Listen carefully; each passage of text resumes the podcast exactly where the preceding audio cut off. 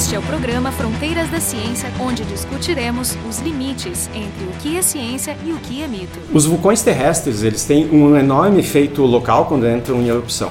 Ao mesmo tempo, é possível influenciar fenômenos em escala global, principalmente fenômenos relacionados ao clima. Por exemplo, existem eventos vulcânicos que a gente vai conversar depois, que estão correlacionados com o final do domínio dos dinossauros há 66 milhões de anos, junto com a queda do asteroide lá em Yucatán. Hoje, então, a gente vai conversar sobre vulcões, supervulcões e seus efeitos no clima, evidências, portanto, do passado que devem ser guias para o futuro. Nossos convidados são Roaldo Menegatti, professor do Departamento de Paleontologia e Estratigrafia da URGS, e o Francesco Batista, estudante de doutorado do Instituto de Geociências. Conversando com eles, a Carolina Brito e eu, Jefferson Arenzon, ambos do Departamento de Física da URGS.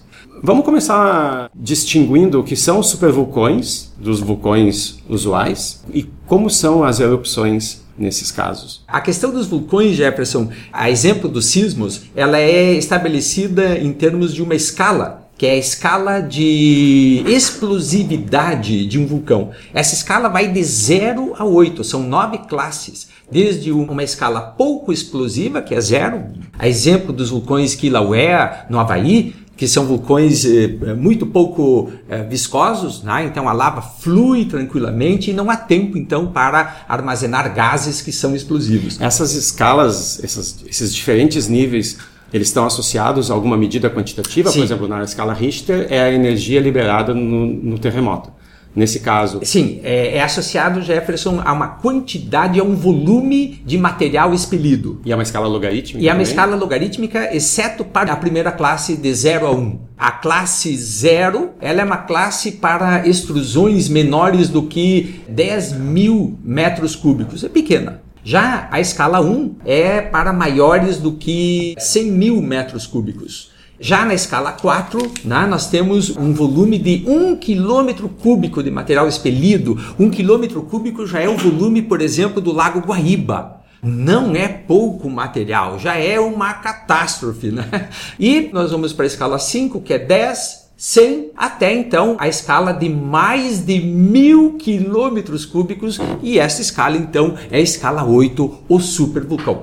Só para vocês terem uma ideia, por exemplo, dessas escalas, é, digamos que a escala 8 seja o Sol, a escala 0 é a Terra e a escala 4 é Júpiter né? em termos de, digamos, volumes, tamanhos e potências. Né? Proporcionais. Né? Proporcionais. Então, o supervulcão, né? ele é realmente um evento de grandes proporções, né? em termos de material extrusivo, explosivo e de grande amplitude e impacto. E outro dado que é, se utiliza para medi-los né? é também a injeção de material em termos da altitude alcançada. Em geral, um supervulcão, ele ejeta material até a estratosfera, com altitudes acima de 20 quilômetros, em geral 40 quilômetros de altura. Né? É já um... houve eventos desse tipo? E já houve eventos desse tipo, né? E são eventos que acontecem com uma baixíssima frequência, então essa escala de explosividade, ela é também uma escala de frequência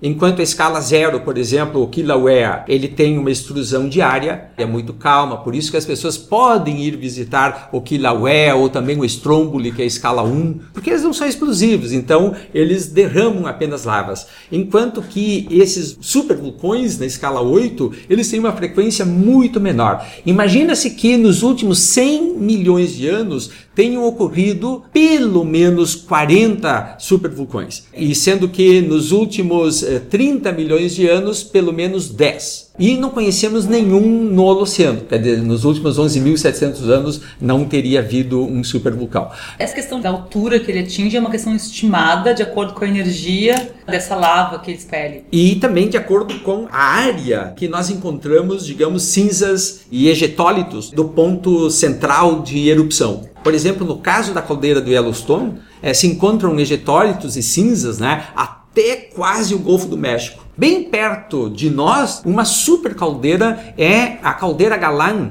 no norte eh, da Argentina. É uma super caldeira também que explodiu há cerca de 25 milhões de anos e também ela teve proporções eh, estrondosas, né? com, com mais de mil quilômetros cúbicos né, ejetados. Esse volume de material ejetado nós podemos calcular em função dos registros, quer dizer, da quantidade de lava, eh, cinzas vulcânicas, né, bombas, piroclastos que são acumulados e depósitos vulcanogênicos. Mas né? vocês sabem que essa lava ela é decorrente de um único evento.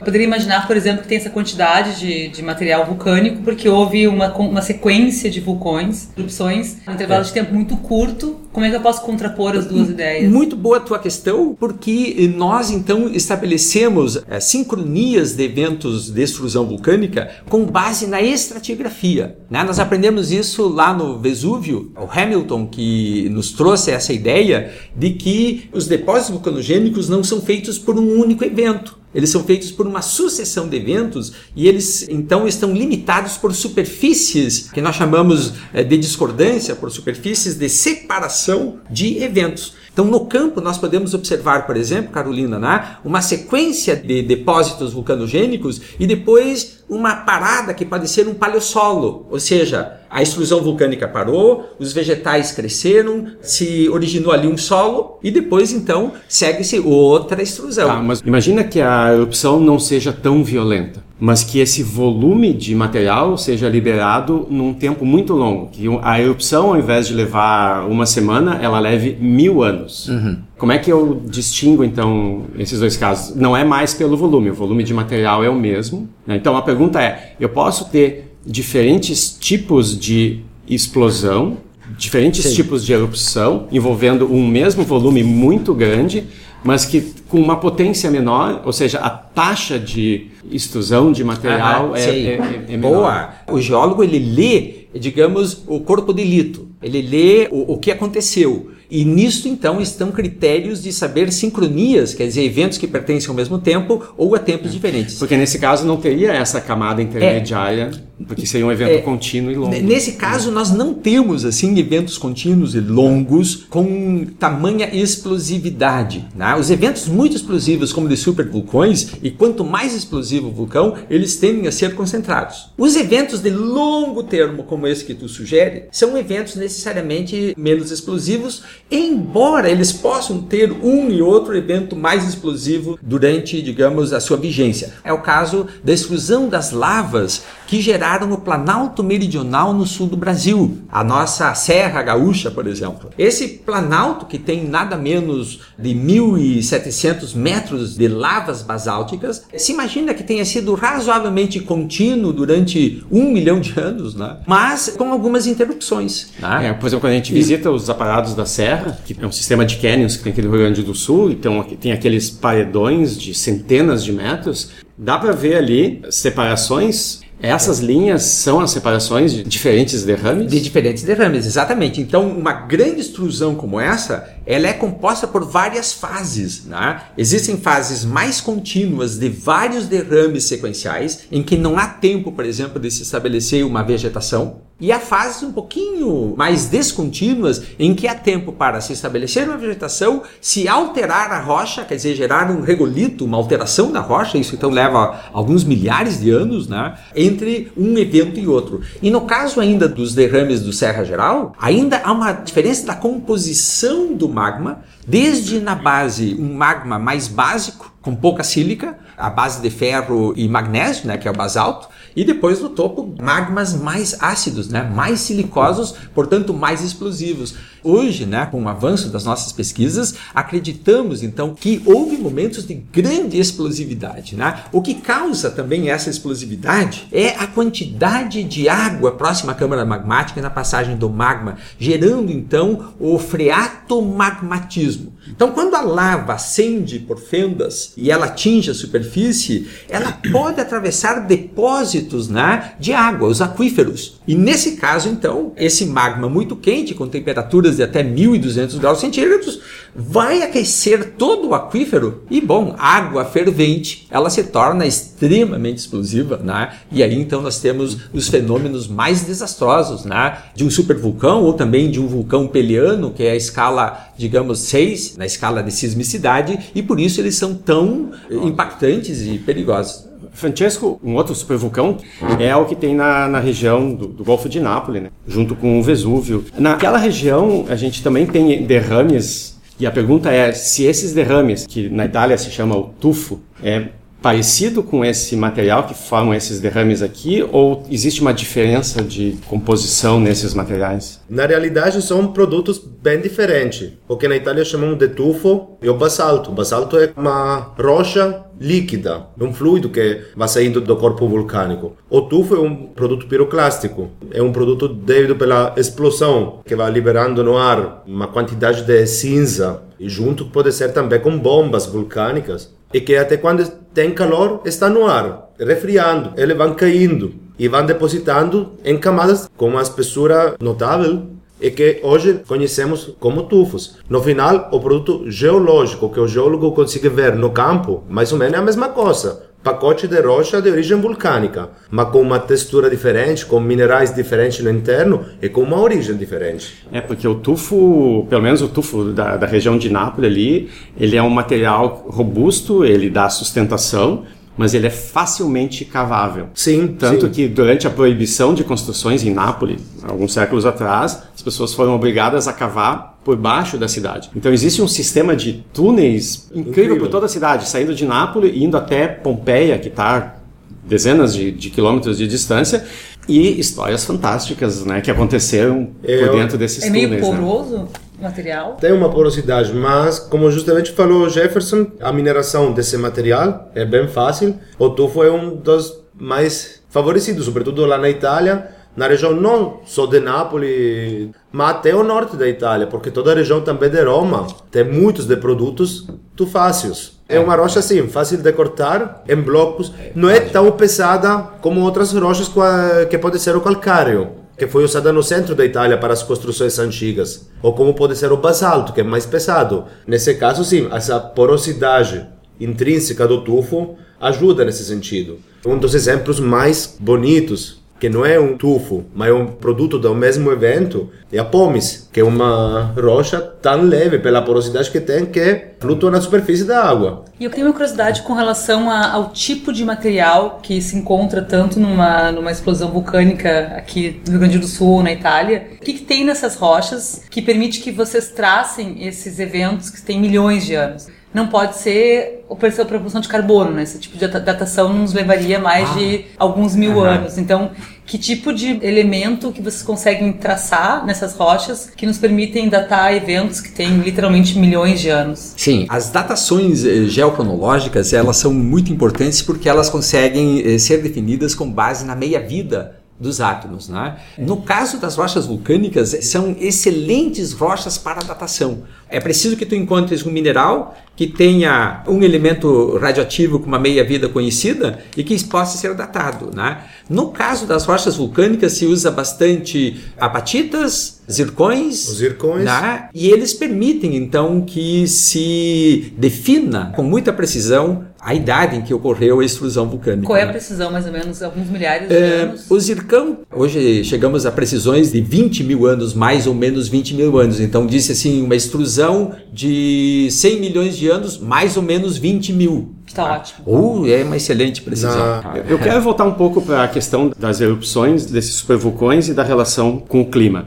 A gente sabe que caiu um asteroide há 66 milhões de anos no Yucatán, um asteroide muito grande, da ordem de 10 quilômetros de diâmetro, e não há dúvidas hoje de que ele teve um efeito muito importante na extinção de todos os dinossauros não avianos. Mas existe um debate de que não foi o único efeito relevante. Ao mesmo tempo, e aí o debate se esse outro fenômeno começou antes, começou depois, se foi preponderante, qual é o mecanismo principal, que era esse supervulcão, né, as chamadas Deccan Traps. Então, o que são essas traps? O que se sabe sobre essa erupção que estava provavelmente acontecendo ao mesmo tempo que caiu o asteroide? Ou se teve algum efeito da queda em aumentar a taxa de saída de material? Se fosse só essa erupção, teria extinguido os dinossauros? Precisava dos dois eventos? Uma coisa é o efeito do vulcanismo no clima, né, nas mudanças climáticas atuais. Há gente que diz que os vulcões produzem mais impacto no clima do que a atividade humana. A resposta é um rotundo não. A quantidade de CO2 emitido pelos vulcões anualmente é da ordem de 110 milhões de toneladas até no máximo 440 milhões de toneladas. Então, em relação às atividades humanas, cuja produção anual é de 35 bilhões de toneladas, vejam que os vulcões perdem enormemente, né? Um vulcão como Pinatubo, por exemplo, que expeliu é, 10 milhões de toneladas de CO2, isso equivale a duas horas e meia da atividade é, humana. Mas, claro, né, Jefferson, que supervulcões e vulcanismos muito intensos, como aquele que produziu a geomorfologia do Deccan, né, que é parecida com a da Serra Geral aqui é nossa, só que a, a Serra Geral é de 131 milhões de anos e Deccan é em torno de 66 milhões de anos. Então, esses super extravasamentos de magma e materiais vulcanogênicos certamente causam um outro tipo de impacto né, muito maior, não só, eu diria, no clima, né, Francesco, mas também é, nos ecossistemas, né? É, que, claro, acabam impactando o clima e vice-versa, mas é um pouco diferente. É, tem várias teorias sobre essa, oficialmente, a última grande extinção em massa da história da vida na Terra. Por longo tempo, depois da descoberta de Alvarez, pai e filho, lá na Itália, se pensou que tudo estava relacionado com esse impacto extraterrestre. Pelo tamanho do meteorito, depois de encontrar o cratere de impacto, pelo testemunho ao redor do mundo. Eu tive a sorte, a oportunidade de trabalhar com colegas da Espanha e no sul dos Pirineus a gente encontrou o que eles chamam de esferulitos, os produtos de impacto do meteorito. Lá na Itália tem o famoso nível de irídio, que é uma anomalia em confronto com as rochas da Terra. Essa camada de irídio é global, né?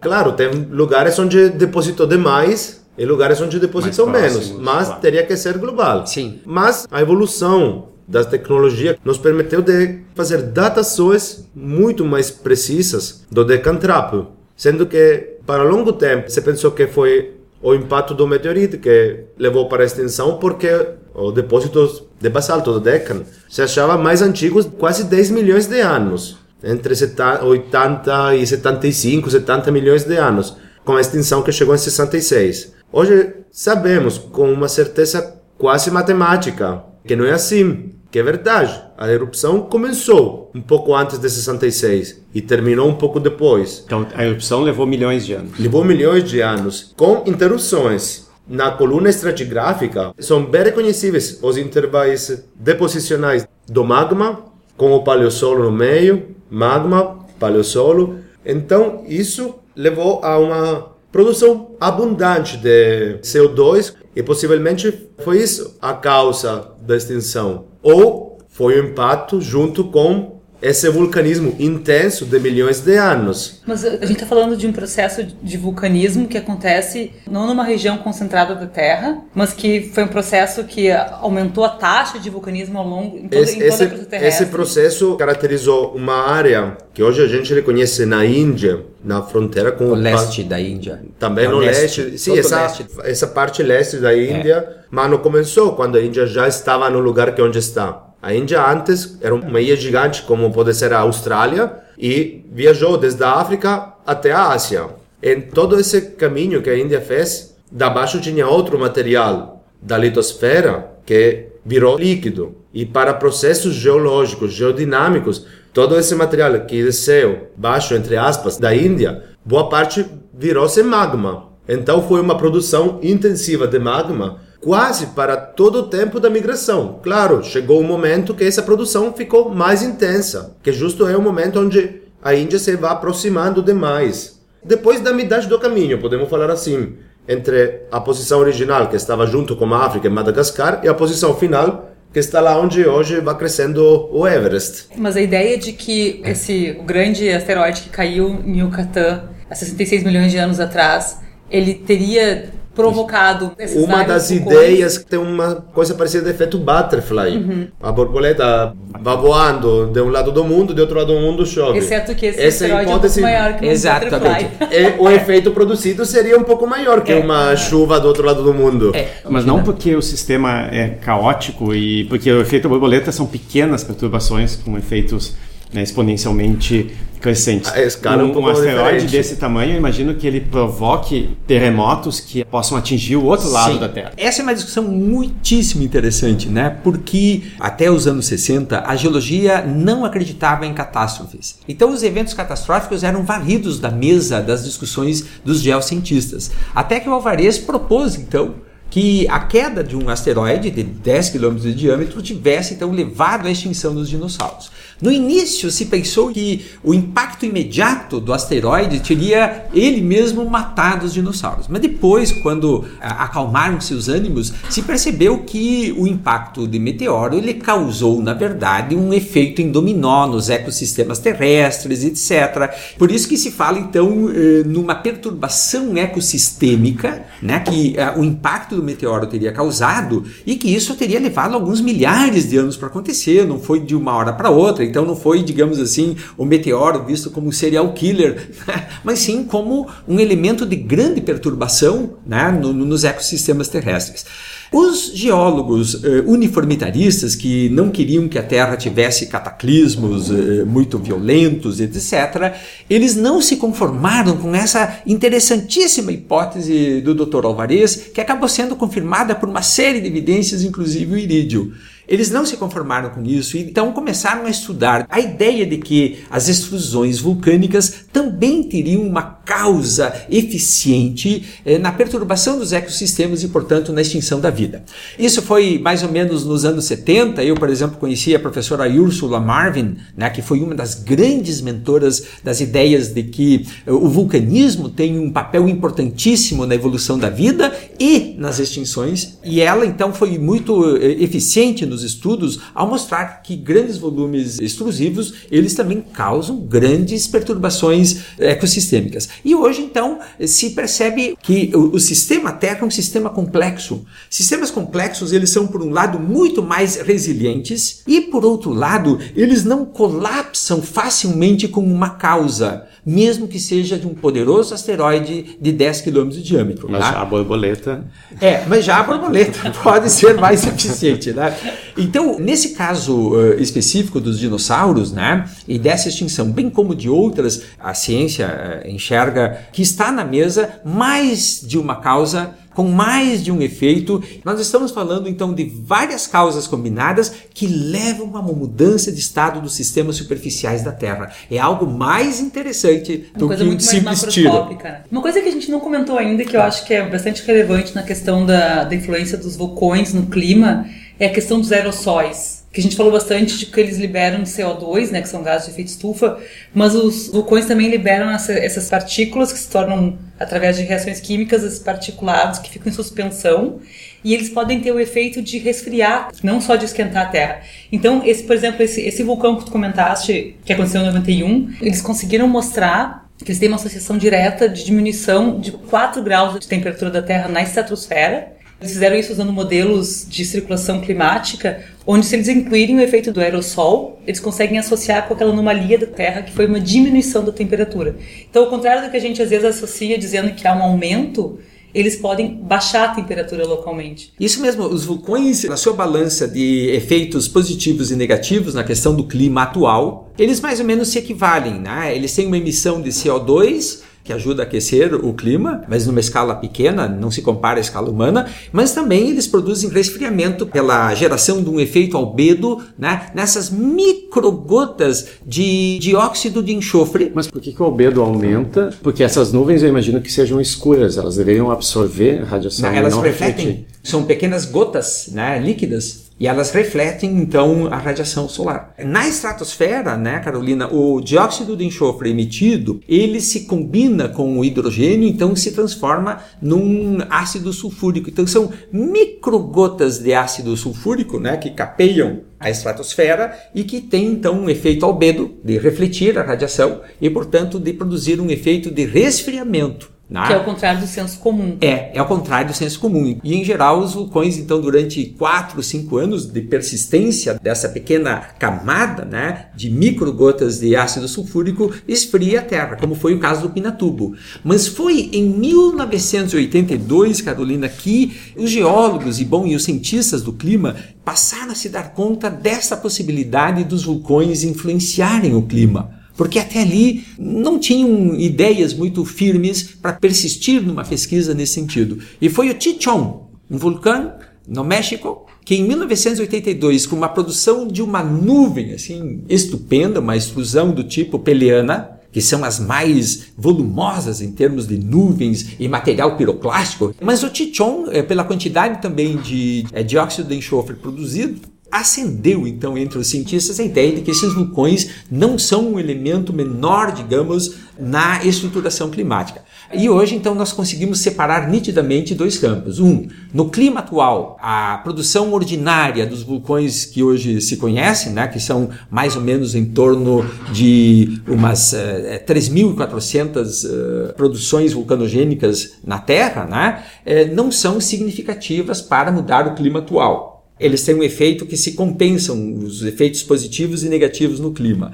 Mas grandes extrusões como a que nós acabamos de comentar, que nós geólogos chamamos de grandes províncias ígneas, esse supervulcão, né, que é um vulcão fissural, é um vulcão de fissura, que se abrem e extrudem magma, né, como as que acontecem na Islândia. Ele não produz cones vulcânicos. Então, essas estruturas que perduram por longo tempo emitindo lavas e também gases, etc., essas têm maior capacidade de produzir mudança climática. Imagina que uma erupção na Islândia há quatro anos parou o trânsito dos aviões no hemisfério norte do mundo. Europa e Estados Unidos ficaram parados para semanas. Então, imagina o que pode ser acontecido 66 milhões de anos atrás ou 250 milhões de anos atrás com o drapo siberiano. Extinção em massa, até a maior essa. Foi quase milhões de anos de erupção contínua, com poucos intervalos, com milhões de quilômetros cúbicos de produto sólido.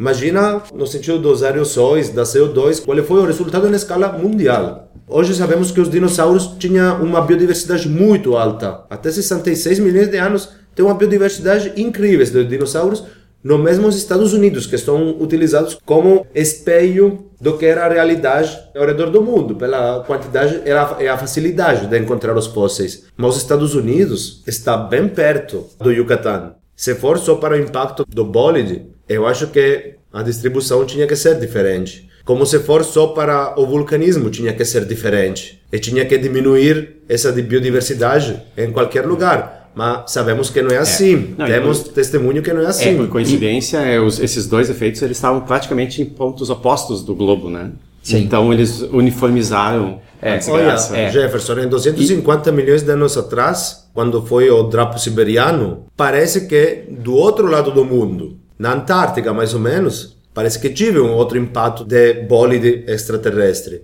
Então, é. talvez nesse caso, bem marcado, talvez que o impacto não favoreceu a produção magmática. Talvez aconteceu a mesma coisa em 66 milhões de anos atrás. Um impacto produz uma onda que não é só superficial, sigue movendo também através da Terra. Tem uma faixa onde a onda parece desaparecer no núcleo externo, mas depois vai aparecendo outra vez em outro lugar, saindo. São jogos de refração e reflexão das ondas, não? É, pela lei de Snell. É, exato. É. E além disso, tem outra questão importantíssima, né? Que a capacidade contaminante, tóxica das emanações gasosas de vulcão também depende dos materiais pelos quais passa a lava quente e o material efusivo. Por exemplo, se um vulcão ele se estabelece em uma região em que a, as camadas superficiais da crosta são feitas de, é, digamos, calcário, né? Então nós teremos vulcões que vão expelir grande quantidade de carbonato de cálcio. Supõe-se também, no caso dos trapes da Sibéria, que aquele vulcanismo foi particularmente também muito tóxico em termos de emanação de gases. E aí, por exemplo, inclui-se uma quantidade de gases que são os aletos, com flúor, com brometos, é, com cloretos, etc., que são muito mais venenosos, digamos, do que simplesmente CO2 e inclusive monóxido de carbono. Então, eh, esses fatores também mudam a toxidez né? e o grau de perturbação que um vulcão pode produzir é o local em que ele ocorre. Na geologia realmente é muito interessante, né? porque nós temos teses gerais, mas nós temos que sempre estudar caso a caso. As próximas erupções elas vão envolver plásticos, né? A Bom, lava atravessando grandes volumes de plástico. E, e placas de concreto das cidades. Né? Então, hoje a gente conversou sobre vulcões e supervulcões a gente está presenciando hoje esses efeitos causados pelo homem né, na diversidade e estamos nos dando conta que o nosso efeito tem a mesma escala desses efeitos associados a enormes asteroides e supervulcões então, nossos convidados hoje foram o Rualdo Menegatti, que é professor do Departamento de Paleontologia e Estratigrafia da URGS, e o Francesco Batista, que é estudante de doutorado aqui também no Instituto de Geociências. Junto com eles, eu, Jefferson Arenzon e a Carolina Brito, ambos do Departamento de Física da URGS. O programa Fronteiras da Ciência é um projeto do Instituto de Física da URGS.